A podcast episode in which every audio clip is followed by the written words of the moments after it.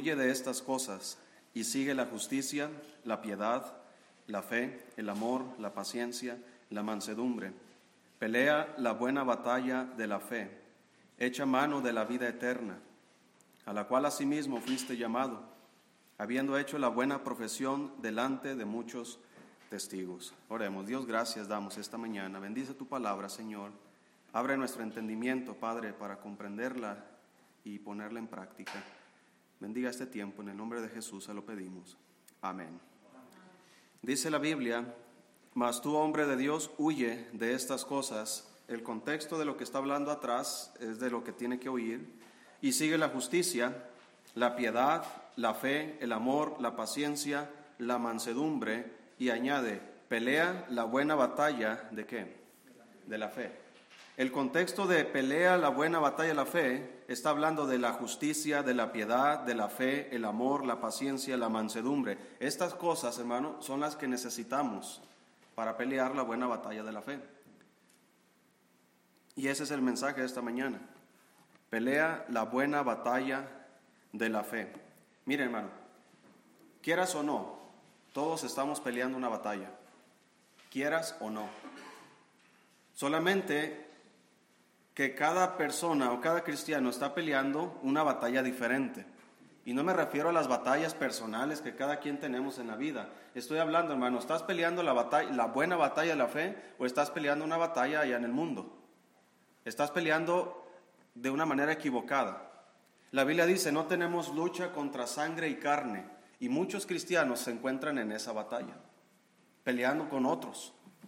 Cuando la Biblia me dice, pelea la buena batalla de la fe. Ahora, ninguna batalla es buena en cuanto a nuestras propias batallas, pero esta batalla, hermano, es buena. Y, te conviene, hermano, que pelees en esta batalla. Mira, antes de entrar aquí al mensaje, quiero que, que busques Primera de Samuel 17. Quiero establecer algunos principios que la Biblia aquí nos enseña acerca de la batalla. Primera de Samuel 17. En esta batalla, hermanos, cuando David pelea contra Goliat,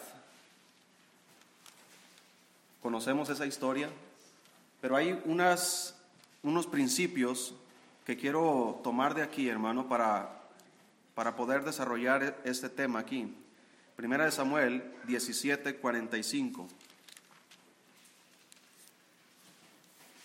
Dice ahí, hermanos, 17:45. Entonces dijo David al filisteo, Tú vienes a mí con espada y lanza y jabalina, mas yo vengo a ti en el nombre de Jehová de los ejércitos, el Dios de los escuadrones de Israel, a quien tú has provocado.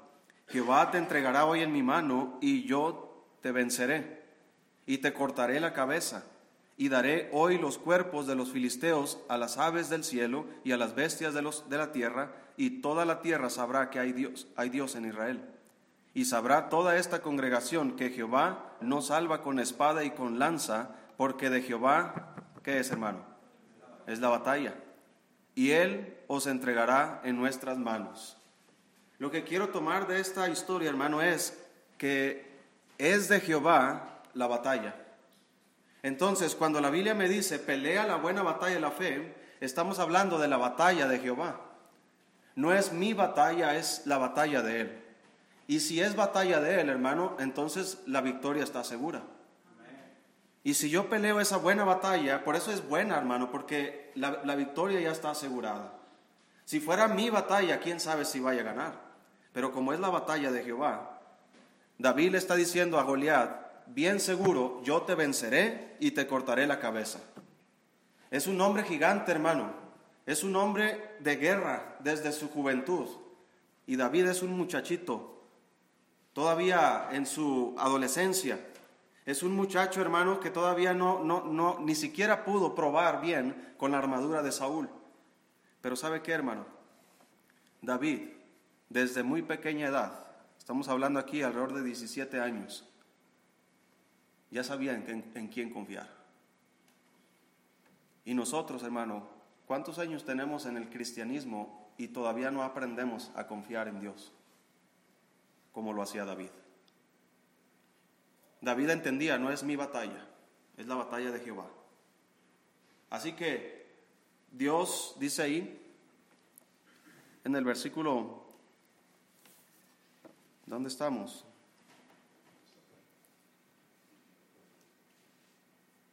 Versículo 47 dice, y sabrá toda esta congregación que Jehová no salva con espada y con lanza.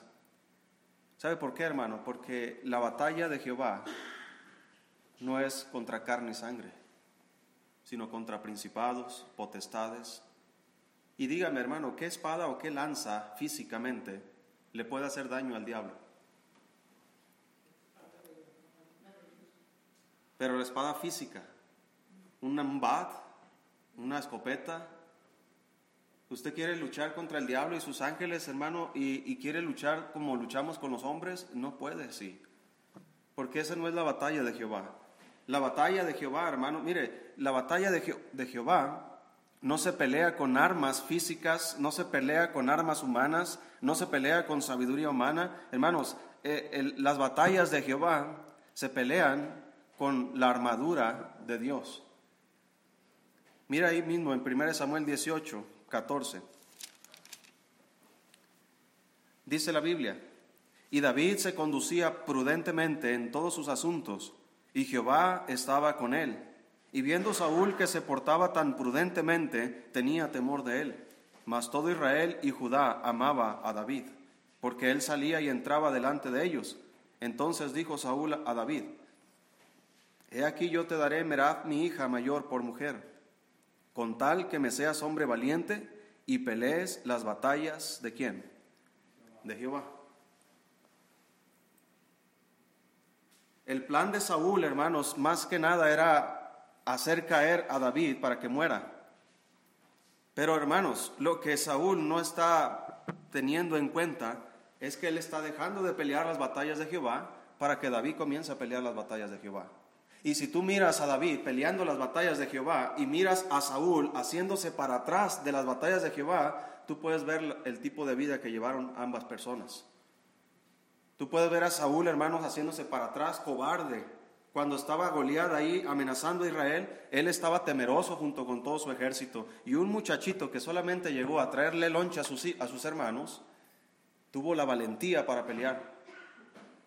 ¿Por qué? Porque uno está dispuesto a pelear las batallas de Jehová y el otro no está dispuesto. David está dispuesto a pelear la buena batalla de la fe. Y mira hermano, te conviene y me conviene a mí pelear la buena batalla de la fe. Dice 1 Samuel 25.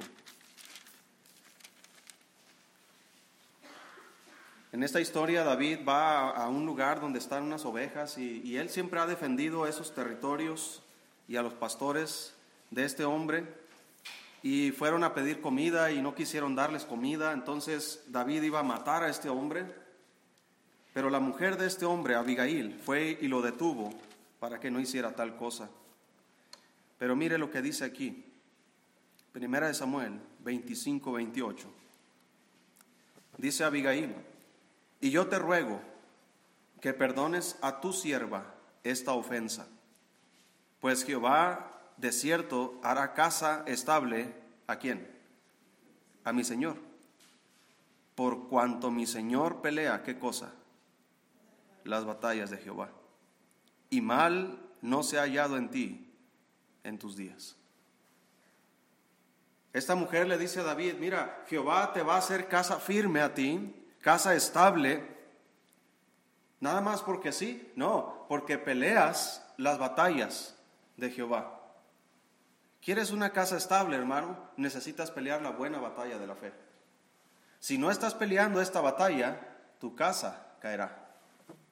Mi casa caerá. Porque solamente peleando la buena batalla de la fe, hermanos, es como podemos vencer a todos nuestros enemigos, principalmente al diablo, hermanos, quien anda como león rugiente buscando a quien devorar. Y él es el ladrón, hermanos, que viene para hurtar, para matar y para destruir. Pero si tú y yo peleamos la buena batalla de la fe,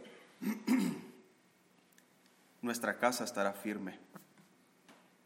Obviamente aquí está hablando de la, del reino que Dios le iba a dar a David a través de su descendencia y profetizando acerca del Señor Jesucristo, quien es el rey que se va a sentar en el trono de David su padre y es un reino que durará para siempre.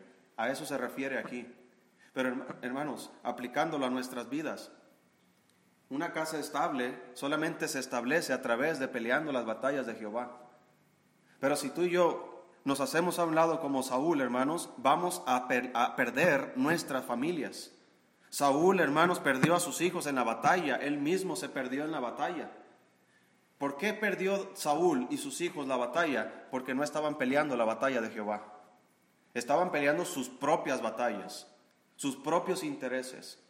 Ya Dios había apartado de él por, por su desobediencia y él seguía peleando pensando que a través de su propia fuerza podía tener victoria en estas batallas, pero no podía, porque Jehová no estaba con él. En el caso de David, Jehová estaba con él, y David peleaba las batallas de Jehová, y Jehová le hizo una casa estable. Yo quiero una casa estable, yo quiero un matrimonio estable, yo quiero hijos estables espiritualmente. ¿Qué necesito hacer? Pelear la buena batalla de la fe. De otra manera, hermanos, y créame, yo he observado a muchos de ustedes muy relajados,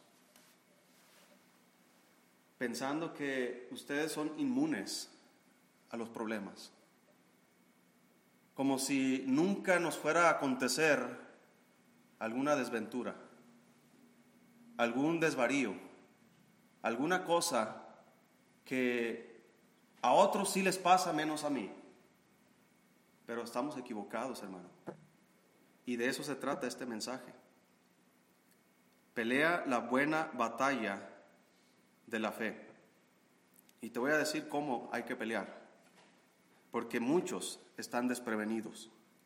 Muchos piensan, esta batalla no me concierne a mí. Mira hermano, desde que tú fuiste salvo, esta batalla te concierne a ti. Porque desde que tú fuiste salvo, fuiste trasladado del reino de las tinieblas al reino de, nuestro amado Señor Jesucristo. Entonces, desde que hiciste ese, ese cambio, hermanos, en tu vida, ya tienes enemigos. Ya tienes un enemigo. Ahora, yo prefiero que el diablo sea mi enemigo a que Dios sea mi enemigo. Cuando éramos inconversos, Dios era nuestro enemigo. Mas, sin embargo, aún siendo enemigos de Dios, Dios nos amó primero. Pero miren, ya que somos parte de la familia de Dios y hemos salido de la, de la familia del diablo y hemos salido del mundo de las tinieblas, Él, hermanos, ahora nos ha declarado la guerra. Y Él no va a querer que prosperemos. Y Él no va a querer que crezcas y que aprendas y que cambies y seas transformado en tu vida. El diablo no va a querer que tu matrimonio prospere, que tus hijos aprendan y crezcan en el temor del Señor. Él no va a querer eso. ¿Qué hace el diablo entonces? Pelea contra nosotros. Y Dios nos dice, tú tienes que pelear esa batalla. Pelea la buena batalla de la fe. Pero si decimos que no vamos a pelear, si decidimos que esta guerra no nos concierne a nosotros, sabes que ese es el principio de tus quebrantos. Ese es el principio de tus dolores, como le vinieron a Saúl. Él decidió pelear de la manera que él quería pelear, no conforme Dios le había dicho que peleara. Si la batalla es de Jehová, entonces hay que seguir sus reglas. Si la batalla es de Jehová, entonces hay que usar sus armas. Si la batalla es de Jehová, entonces hay que confiar en Jehová cuando estamos batallando, cuando estamos peleando esta batalla. Dice ahí en Salmos 18, estas también son palabras de David. Salmos 18.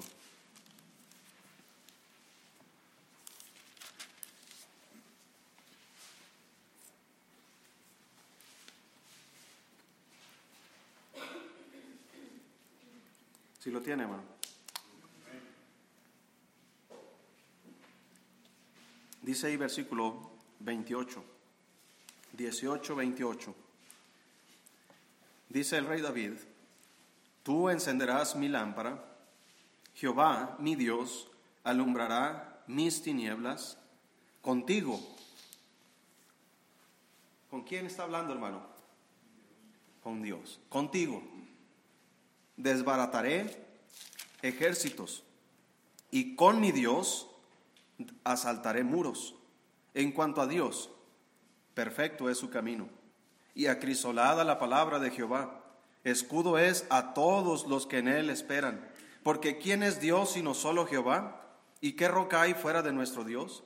Dios es el que me ciñe de poder y quien hace perfecto mi camino, quien hace mis pies como de siervas y me hace estar firme sobre mis alturas, quien adiestra mis manos para qué, hermano?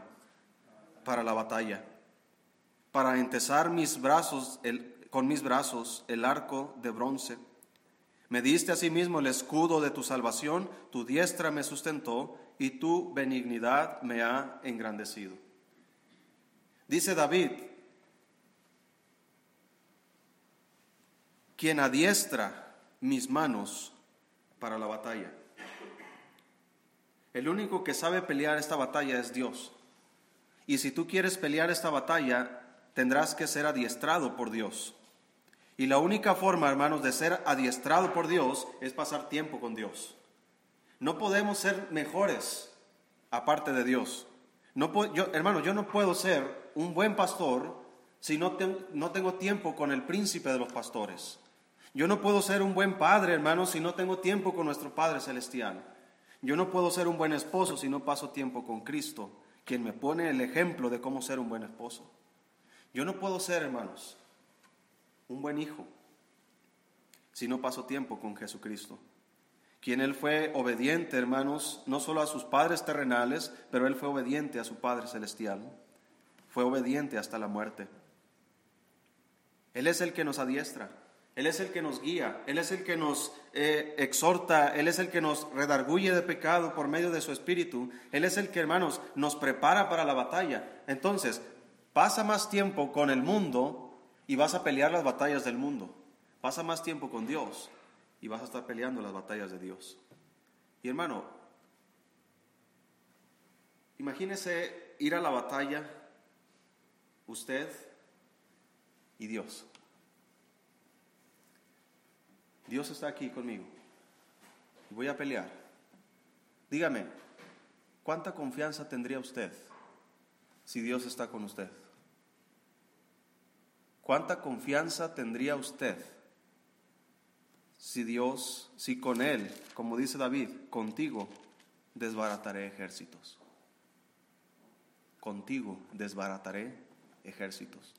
No estamos peleando una batalla física, no tenemos lucha contra sangre y carne, sino contra principados, contra potestades, contra los gobernadores de las tinieblas de este siglo, contra huestes espirituales de maldad en las regiones celestes. ¿Cuántos son? Ejércitos. Pero si yo estoy con, Dios, contigo desbarataré ejércitos. Uno de ellos, hermanos, de esta lista,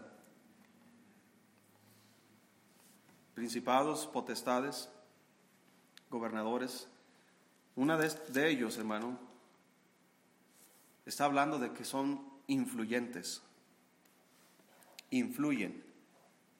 Son demonios, hermanos, que tienen cierta facilidad, hermanos, para convencer a las personas.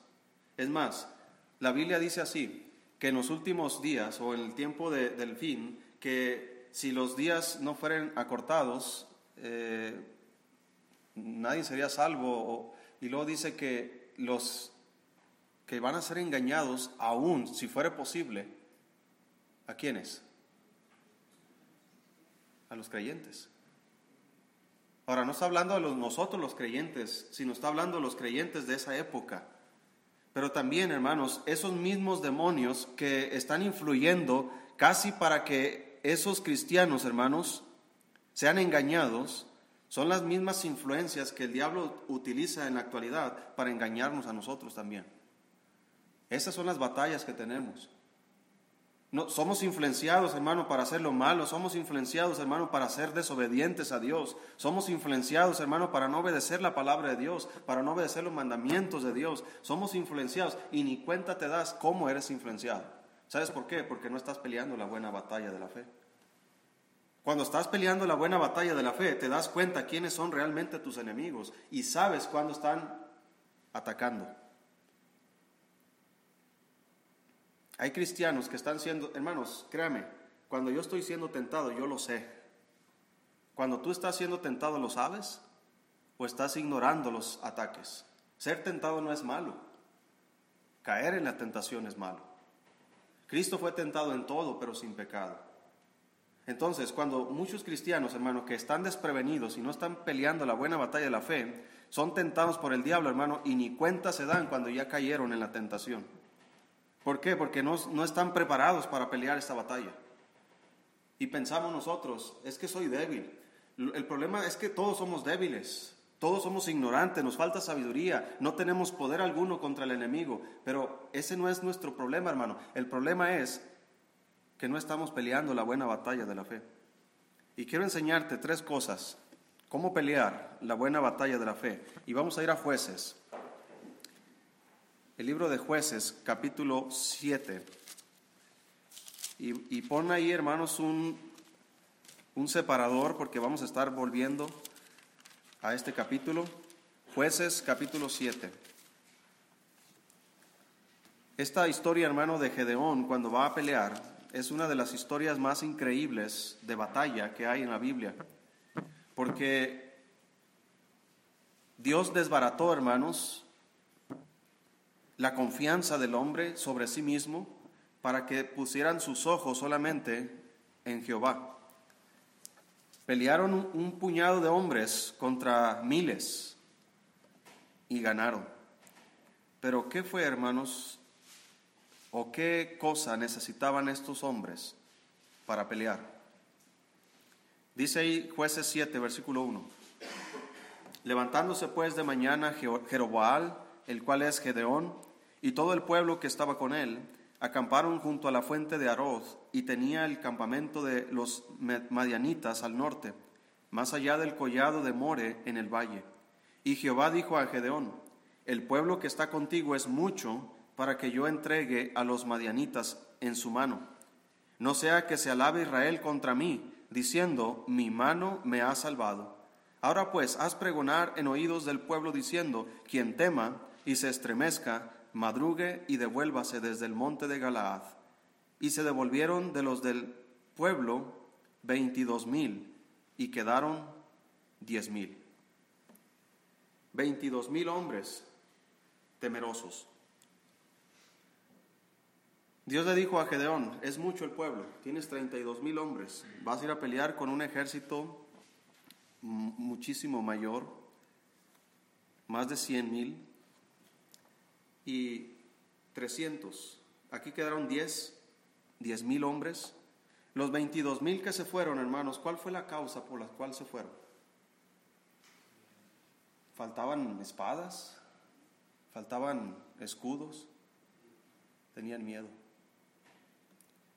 22 mil hombres. Imagínese, hermano, qué vergüenza hubiera sido regresarte a tu casa te fuiste muy valiente, ¿verdad? Porque Gedón necesitaba un ejército.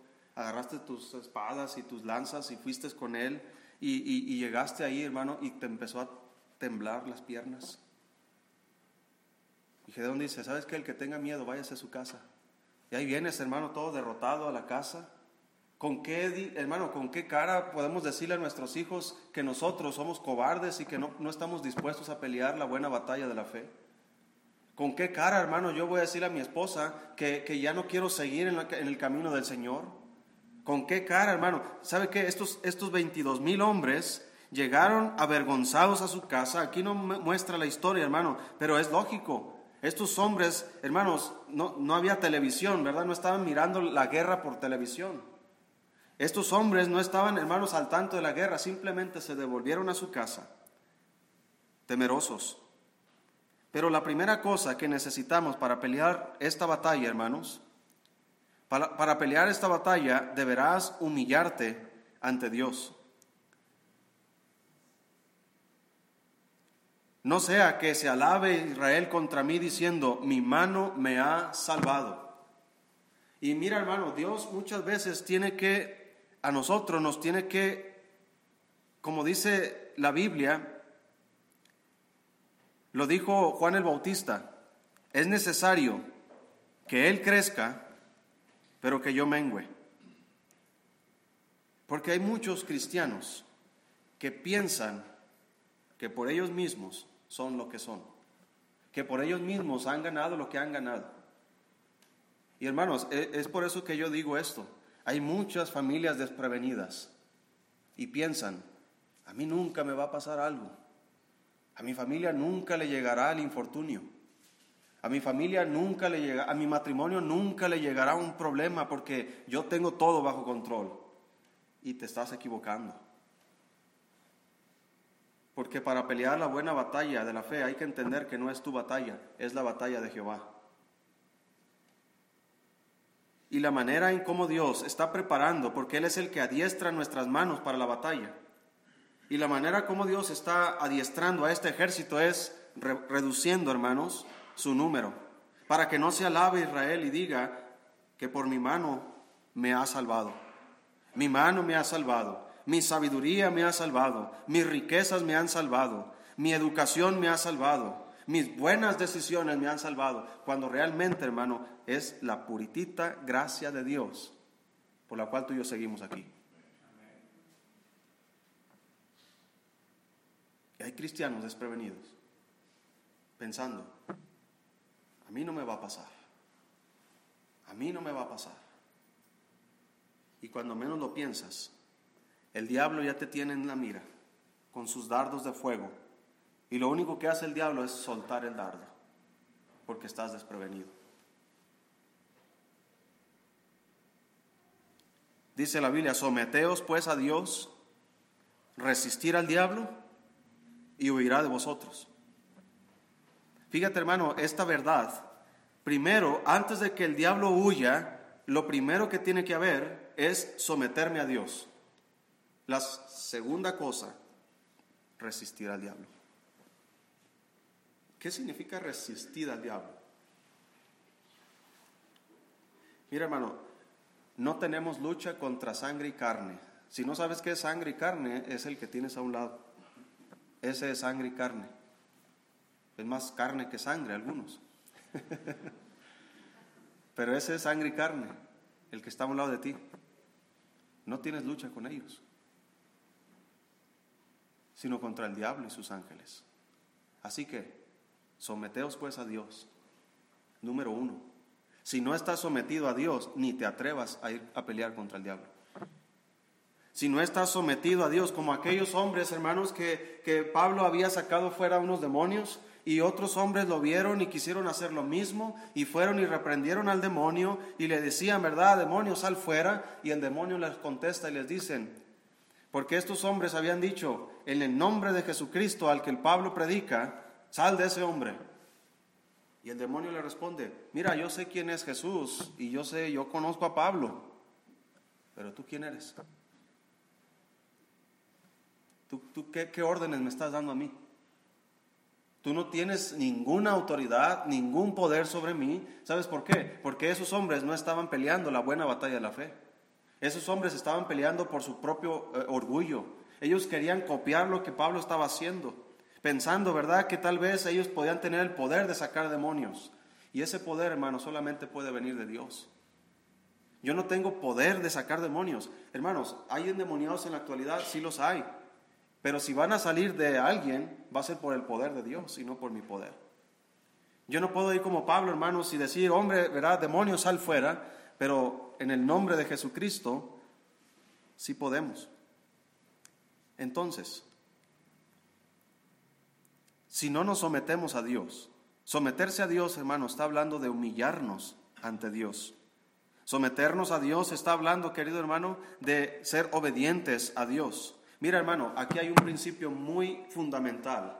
No esperes que tus hijos sean obedientes a ti si tú no eres obediente a Dios. No esperes que tus hijos se sometan a tu liderazgo si tú no te sometes al liderazgo de Dios. Son principios fundamentales. Y muchos de los problemas que hay, hermanos, en la actualidad, en relación a las familias, es por falta de someterse a Dios. Una vez que yo me someto a Dios, que estoy dispuesto a obedecer sus mandamientos, a seguir sus reglas, a ser adiestrado por Él para la batalla, entonces sí, vengo contra el diablo, hermanos, a resistirle. Pero Dios me respalda. No estoy solo como Saúl, hermanos, donde Dios ya no lo respaldaba. Saúl iba y peleaba, hermanos, y él mismo agarró su propia espada y se mató él mismo. ¿Sabes por qué? Por la desesperación de estar solo, sin la ayuda de Dios. Y yo no quiero llegar a ese extremo, hermano, de estar tan desesperado, de tomar mis propias decisiones precipitadas solamente porque Dios no está conmigo. Entonces, si Dios me respalda, yo voy a resistir al diablo. Él quiere atacar mi matrimonio, yo lo voy a resistir con los principios bíblicos. El, diablo quiere atacar a mis hijos, hermanos, quiere devorarlos, quiere tragarlos vivos si es posible. Pero hermanos, yo voy a pelear por mis hijos porque esa es la buena batalla de la fe. Y yo voy a tener a Dios como mi respaldo. Él va conmigo como poderoso gigante. Entonces me someto a Él, resisto al diablo. ¿Y sabes qué pasa, hermano? El diablo se va. Se aleja de mi matrimonio, se aleja de mi familia, se aleja de mi propia vida. Pero si no estoy peleando esta batalla, hermano, déjame decirte que el diablo solamente está esperando un descuido nuestro para soltar su dardo. Y cuando llega ese día, hermano, como dijera Salomón en Eclesiastés, a los jóvenes le decía, acuérdate de tu Criador en los días de tu juventud, antes que vengan los días en los cuales digas, no tengo en ellos contentamiento.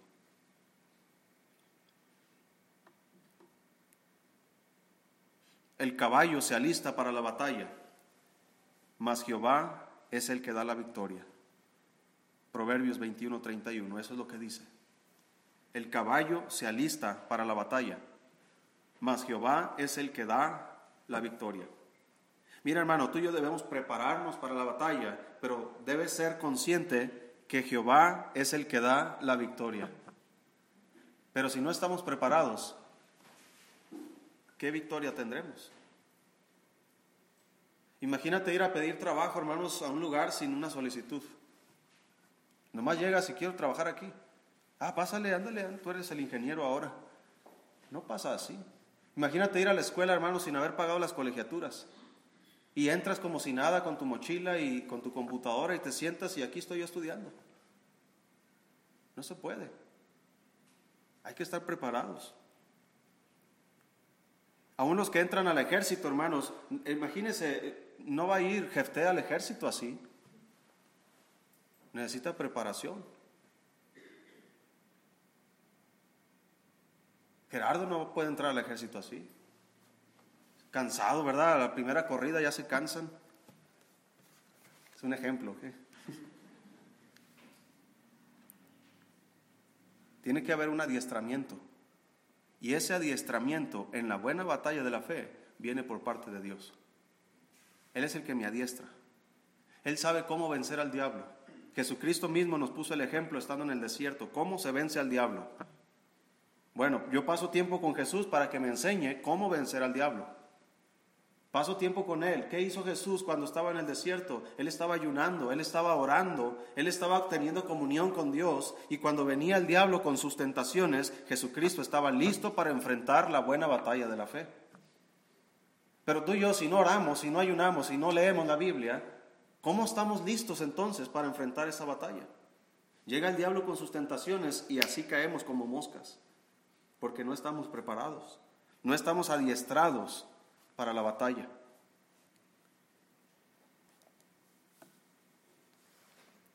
También dice la Biblia, porque nadie será fuerte por su propia fuerza. Así que hermano, para pelear esta batalla deberás humillarte ante Dios, deberás someterte a Dios para que puedas resistir al diablo y para que el diablo huya de vosotros. Ahora, pero esta acción, hermano, no significa que la vas a hacer en una sola ocasión. Que el diablo ya se fue y ya nunca más va a ir contigo. No. el diablo volverá cuando nos haya desprevenidos. Mira, hermano, hay una, una enseñanza que Jesús dijo. Cuando el espíritu inmundo sale del hombre, dice que anda por lugares desiertos y, y después decide volver. Y halla la casa barrida y ordenada. Y después dice que entra ese hombre y trae a, siete espíritus peores que él y entran a, a ese hombre. Y el postrer estado de ese hombre, dice la Biblia, viene a ser peor que el primero. ¿Cuál fue la falla de ese hombre? No voy a entrar en teología en ese punto, solamente quiero mencionar esto. ¿Cuál fue la falla de ese hombre? Estaba desprevenido. La casa estaba vacía, barrida y ordenada. Está hablando de, del espíritu del hombre. ¿Sabes, hermano, cuando no somos cristianos, cuando la, la gente, cuando no hemos sido cristianos, nuestro espíritu estaba muerto, estaba vacío y el diablo tenía potestad sobre nosotros. Y él, si él como Judas Iscariote, Satanás entró en Judas Iscariote, porque Judas Iscariote, hermano, tenía la casa barrida, ordenada, pero vacía. Y el diablo entró. Cuando dice la Biblia acerca de Pedro, cuando negó al Señor Jesús, el mismo Jesús le dijo a Pedro, Satanás os ha pedido, ha venido conmigo y, me ha pedido permiso para zarandearte como a trigo. Hermano, ¿por qué no le pidió permiso para hacer lo mismo con Judas Iscariote? Porque Judas Iscariote no era cristiano genuino, pero Pedro sí era un cristiano genuino. Entonces el diablo, hermanos, no puede tocar a un cristiano genuino sin la voluntad de Dios, sin la autorización de Dios. Mas, sin embargo, y aquí viene lo bueno, Jesús le dio permiso a Pedro.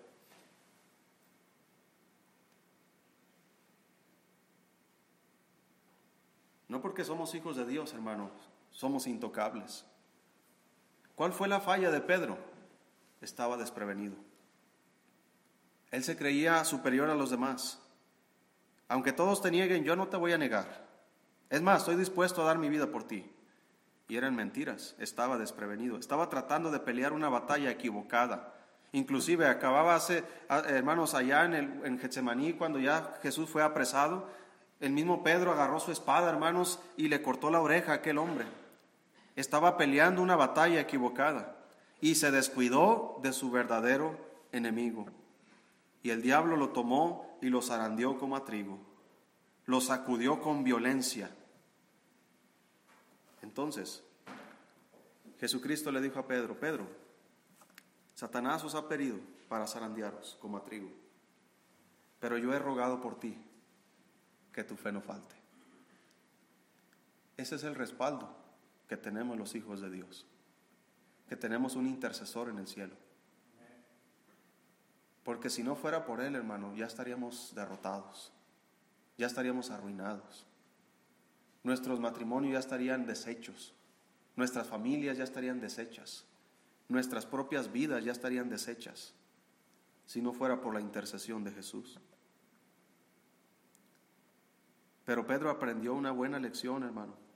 Él mismo fue el que escribió, velad y orad, porque vuestro adversario, el diablo, alrededor, anda alrededor, ¿verdad? Como león rugiente buscando a quien Él ya sabe, por experiencia propia, él ya sabe lo que se siente caer en manos del diablo.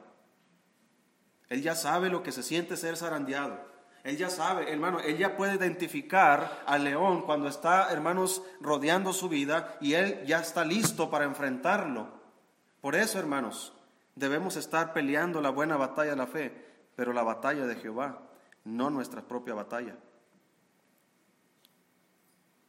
Número dos, para pelear esta batalla, y es de lo que he estado hablando, deberás estar alerta. Ahí en jueces 7, versículo 4 quedaron diez mil hombres con Gedeón. Y Jehová dijo a Gedeón, aún es mucho el pueblo, llévalos a las aguas y allí te los probaré. Y del que yo te diga, vaya este contigo, irá contigo. mas de cualquiera que yo te diga, este no vaya contigo, el tal no irá. Entonces eh, llevó el pueblo a las aguas, y Jehová dijo a Gedeón, cualquiera que lamiere las aguas con su lengua como lame el perro, aquel pondrás aparte. Asimismo, a cualquiera que se doblare sobre sus rodillas para beber. Y fue el número de los que lamieron llevando el agua con la mano a su boca, trescientos hombres. Y todo el resto del pueblo se dobló sobre sus rodillas para beber las aguas. Entonces Jehová dijo a Gedeón, con estos trescientos hombres que lamieron el agua os salvaré, y entregaré a los madianitas en tus manos, y váyase toda la demás gente, cada uno, a su lugar. Ellos fueron ahí al río, hermanos, y tomaron agua. Los trescientos hombres, hermanos, tomaron el agua en sus manos y la llevaron a su boca. Ellos estaban vigilantes. Pero los otros, hermanos, se arrodillaron y tomaron del río. Ellos, hermanos, perdieron de vista todo su panorama. Y sabes qué, hermano, no no hay peor cosa que tú y yo podamos hacer que perder el panorama. No hay peor cosa. ¿A cuántos de ustedes, hermano, en la mera noche se les han apagado las luces en la carretera? A nadie. Una ocasión íbamos a una conferencia allá en Mexicali con los jóvenes. Éramos jóvenes. Íbamos en un camión, íbamos lleno el camión.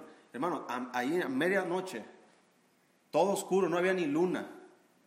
Se apagaron los focos del camión. Y el chofer no hallaba ni, le doy, me paro, ¿qué pasa? Cuando pierdes el piso, cuando pierdes el equilibrio, cuando pierdes la vista, el panorama, hermanos, estamos perdidos. El león anda alrededor buscando a quien devorar. Y tú sabes, hermano, que el león, si has visto documentales, se va solamente con aquel que pierde su panorama. Ahí va toda la manada. Y uno, en lugar de seguir con la manada, ¿qué hace, hermano? Comienza a buscar su propia salvación. Esto es lo que busca el diablo, hermanos. Mientras estamos en la manada, no hay problema.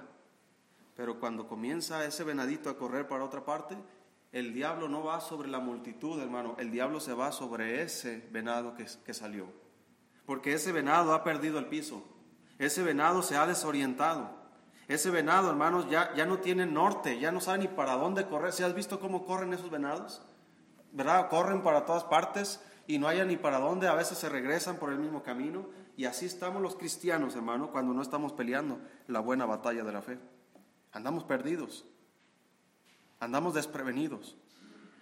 La Biblia dice, velad y orad para que no entréis en tentación. También dice, sed sobrios y velad porque vuestro adversario el diablo como león rugiente anda alrededor buscando a quien devorar, al cual resistid firmes en la fe. Pero el cristiano hermano que siempre está siendo adiestrado por Dios y está consciente de que tiene una batalla delante de sí, nunca pierde el piso, nunca se desorienta, siempre está mirando hermanos hacia enfrente, siempre está hermanos como David cuando fue a pelear contra Goliat, dice la Biblia que él se preparó, fue y agarró las piedras del arroyo y él estuvo frente a la batalla, hermanos, y David no esperó a que Goliat hiciera el primer movimiento. Él mismo agarró una piedra, la puso en su onda y corrió contra él. Y en el camino, él ya estaba mirando, hermanos, dónde va a poner la piedra.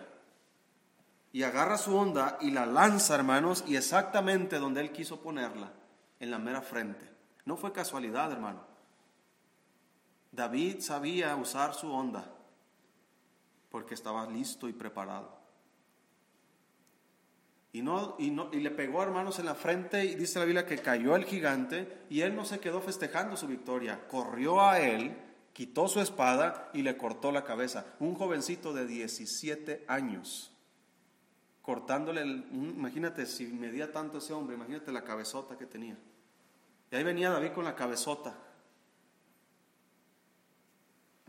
Pero ¿sabes qué? David nunca perdió el piso. Nunca perdió el enfoque. ¿De qué lado estaba? ¿Quién peleaba con él? ¿Qué él podía usar para pelear? Y mire hermano, hay muchos cristianos que se pierden porque no saben utilizar las herramientas que Dios les ha dado.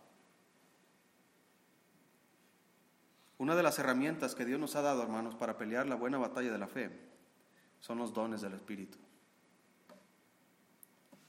Muchos no saben que tienen dones.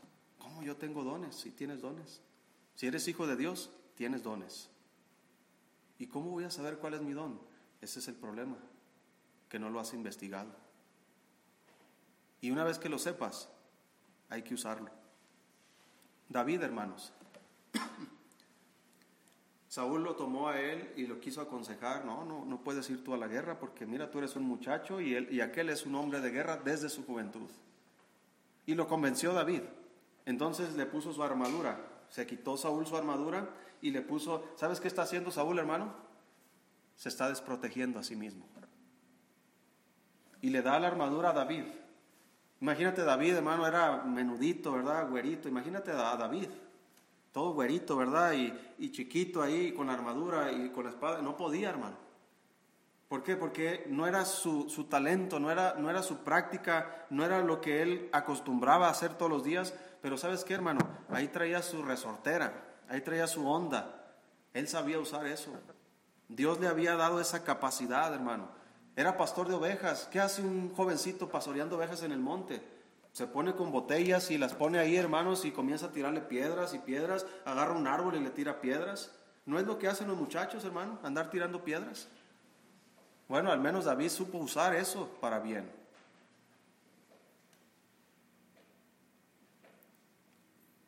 Pero los cristianos de hoy día, hermanos, muchos están dormidos.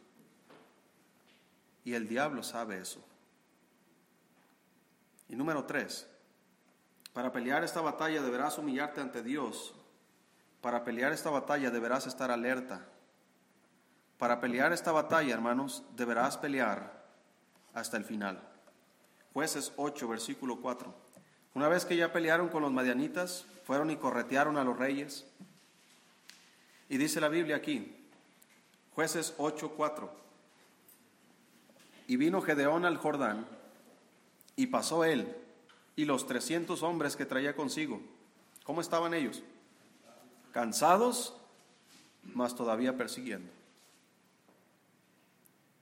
Y lo que hacen en la actualidad los cristianos cuando se cansan es dejar de hacer lo bueno. Es cansado de ir a la iglesia y dejamos de ir a la iglesia. Es cansado servir a Dios y dejamos de servir a Dios. Es cansado leer la Biblia y dejamos de leer la Biblia. Es cansado orar y dejamos de orar. Es cansado ayunar y dejamos de ayunar. Es cansado, hermano, seguir a Dios y dejamos de seguir a Dios. Tan fácilmente nos cansamos, hermano, y la Biblia nos advierte que no debemos cansarnos de hacer el bien, porque a su tiempo segaremos si no desmayamos. Ellos cansados, mas todavía persiguiendo, iban siguiendo. Y luego fíjese, hermano, el versículo 5, y, y dijo a los de Sucot, llegaron a este pueblo, yo os ruego que deis a la gente que me sigue algunos bocados de pan, porque están cansados. Y yo persigo a Seba y Salmuna, reyes de Madián. Y los principales de Sucor respondieron, ¿está ya Seba y Salmuna en tu mano para que demos pan a tu ejército? Es decir, ¿ya, ya terminaste de hacer lo que estás haciendo para que te ganes el pan. Y Gedeón solamente le hizo así, vas a ver, cuando venga te voy a traer a Seba y a Salmuna y te los voy a traer enfrente y te voy a matar. Eso fue lo que les dijo. Nada más, hermanos, cansados y, y haciendo un bien por todo el pueblo. Los de Sucod están siendo beneficiados, hermano, por esta guerra y se niegan a darles pan, cansados y sin pan, sin agua. Pero ¿sabe qué, hermano? No se rajaron, siguieron adelante. Hermano, aunque no tengamos las herramientas suficientes para levantar nuestras familias, nuestros matrimonios, nuestros hijos, no importa lo cansado que sea, usted siga persiguiendo. Usted siga luchando, porque a su tiempo segaremos si no desmayamos. Siga persiguiendo. Como todavía estamos aquí, la pelea continúa para nosotros. Debemos seguir persiguiendo a pesar del cansancio. Hermano, es cansado trabajar, pero usted sigue trabajando. Es cansado mantener un, un testimonio fuerte Es cansado orar y leer la Biblia y ayunar y venir a la iglesia, es cansado. Es cansado mantener una vida espiritual sana. Hermano, es cansado enseñar y disciplinar a nuestros hijos. Es cansado mantener un matrimonio fuerte y funcional, pero hermanos, vale la pena. No se canse tan fácil. Dice la Biblia, los que esperan en Jehová tendrán nuevas fuerzas. Nuevas fuerzas. Hermano, cada mañana la misericordia de Dios es nueva. Y si usted sigue peleando la buena batalla de la fe, pues cada mañana tendrá nuevas fuerzas. Caminará y no se cansará. Usted va a correr, no se va a fatigar. Tendrá alas como las águilas. Hebreos capítulo 12.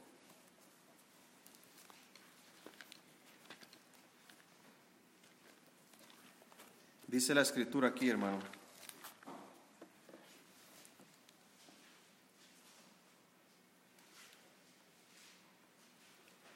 Hebreos 12.1. Por tanto, nosotros también, teniendo en, en, derredor nuestro tan grande nube de testigos, despojémonos de todo peso y del pecado que nos asedia, y corramos con paciencia la carrera que tenemos por delante, puesto los ojos en Jesús, el autor y consumador de la fe, el cual por el gozo puesto delante de él sufrió la cruz menospreciando el oprobio, y se sentó a la diestra del trono de Dios. Imagínate, hermano, qué tan cansado estaba Jesucristo cuando estaba en la cruz. Cuando él dijo, tengo sed. Hermano, no creas que Jesucristo estaba diciendo simplemente tengo sed, nada más como la sed que tú y yo tenemos. Tengo sed y agarramos nuestra botellita de agua y tomamos agua. Jesucristo estaba deshidratado. Había perdido eh, hasta ese entonces casi toda su sangre. Estaba fatigado, fue golpeado cruelmente, fue golpeado en la cabeza, hermano, y sabes lo que causan los golpes en la cabeza, causan mareos. Fue golpeado con un palo en la cabeza, le pusieron una corona de espinas y le golpeaban la cabeza con la corona de espinas. Las espinas le clavaron el cráneo, hermano, la sangre comenzó a correr, le rompieron sus barbas, se las arrancaban, hermano. Si un cabello que te jalen, hermano, duele, a él arrancaban y la carne viva, hermanos, los huesos se le veían a Jesucristo. Todo rasgado. Unos látigos que tenían unos ganchos, hermanos, de hierro que, que arrancaban la carne de su lugar. Los huesos descubiertos de las costillas, de la espalda, desnudo, lo juzgaban, lo escupían. Y luego lo obligaron a cargar una cruz pesada. Iba por toda esa calle, hermanos, ahí en Jerusalén, y toda la gente, hermanos, burlándose. Llegó allá donde estaba el monte Calvario. Pusieron a Jesús sobre esa cruz y clavaron los clavos en sus manos y en sus pies. Y luego lo levantaron. Él estaba sostenido sobre sus propias manos en los clavos y sobre sus propios pies. Dígame, ¿cuándo se echó para atrás?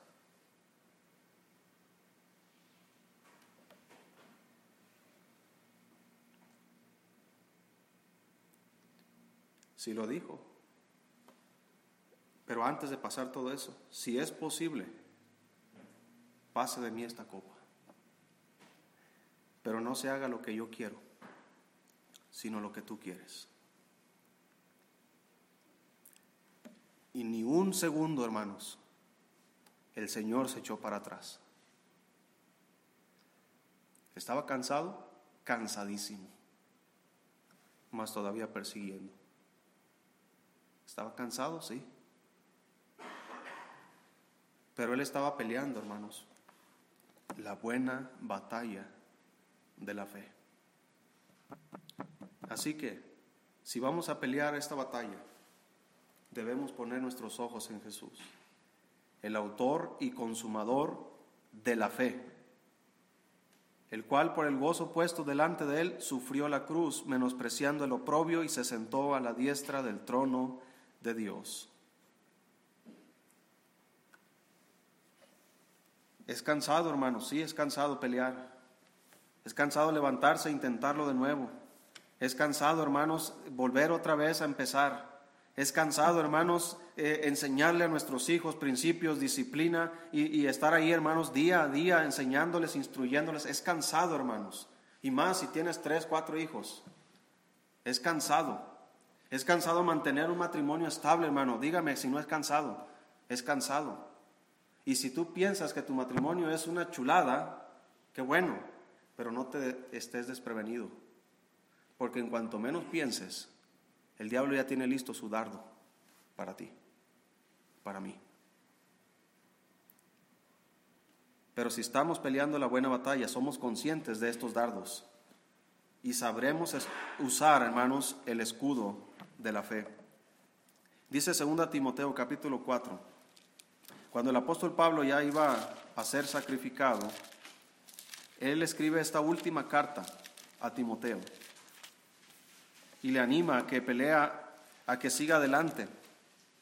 Le, anime, le anima a Timoteo a que predique, le exhorta a que siga adelante, que se aparte de, de, las fábulas y que se aparte, de, que haga obra de evangelista, que soporte las aflicciones, le anima a que cumpla su ministerio.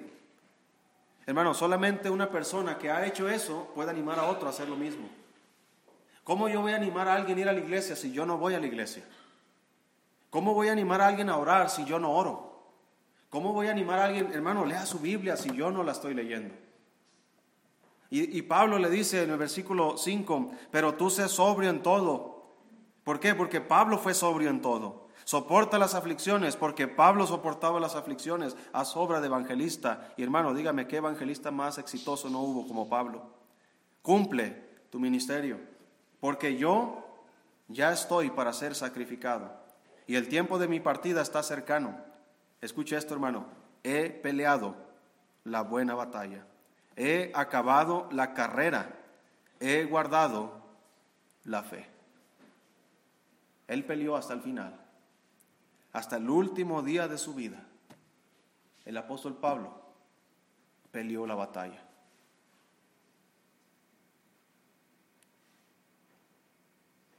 Versículo 8. Por lo demás, o por esa causa, me está guardada qué cosa, hermano? La corona de justicia, la cual me dará el Señor juez justo en aquel día, y no solo a mí, sino también a todos los que aman su venida. Qué privilegio va a ser para Pablo, hermanos, llegar al cielo. Bueno, ya está en el cielo, pero está hablando de aquel día, el día del tribunal de Cristo. En ese día Pablo se va a presentar y recibirá la corona de justicia, porque peleó la buena batalla, porque acabó su carrera y porque guardó la fe. ¿Cansado? Sí. Si, él mismo dice, hermano, acerca de los otros apóstoles, que, que él ha hecho más que los demás, pero no él, sino la gracia de Dios con él. Que él padeció naufragios, fue perseguido, encarcelado. Hermanos, fue apedreado, fue asaltado, peligros de su nación, peligros de, los gentiles, peligros en, en, el camino, peligros de ladrones, hermanos, tantos peligros que el apóstol Pablo padeció, cansado, hermano, cansadísimo, mas sin embargo, peleó la buena batalla. Y nosotros somos tan fácil para desanimarnos.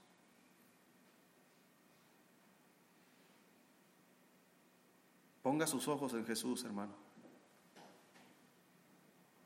Porque Él es el mejor ejemplo que nos ha puesto de entrega, de sacrificio, de valor, de constancia, de obediencia. Y todas esas cosas se necesitan para pelear la buena batalla de la fe. Y por último, deberás tener puesta toda la armadura de Dios. Para pelear esta batalla deberás tener puesta toda la armadura de Dios. Por lo demás, hermanos míos, fortaleceos en el Señor y en el poder de su fuerza.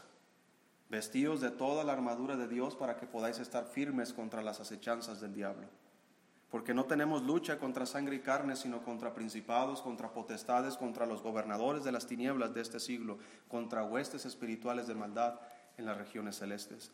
Por tanto, tomad toda la armadura de Dios para que podáis resistir en el día malo, y habiendo acabado todo, estad firmes. Estad pues firmes, ceñidos vuestros lomos con la verdad, y vestíos con la coraza de justicia, y calzados los pies con el apresto del Evangelio de la paz, sobre todo tomad el escudo de la fe, con que podáis apagar todos los dardos de fuego del maligno, y tomad el yelmo de la salvación y la espada del Espíritu, que es la palabra de Dios. Si no tienes esto, no tienes victoria. Si no estás preparado, vas a perder. Pero si tienes toda la armadura de Dios, entonces tu victoria está asegurada es decisión tuya. ¿Estás peleando una batalla equivocada o vas a pelear la buena batalla de la fe?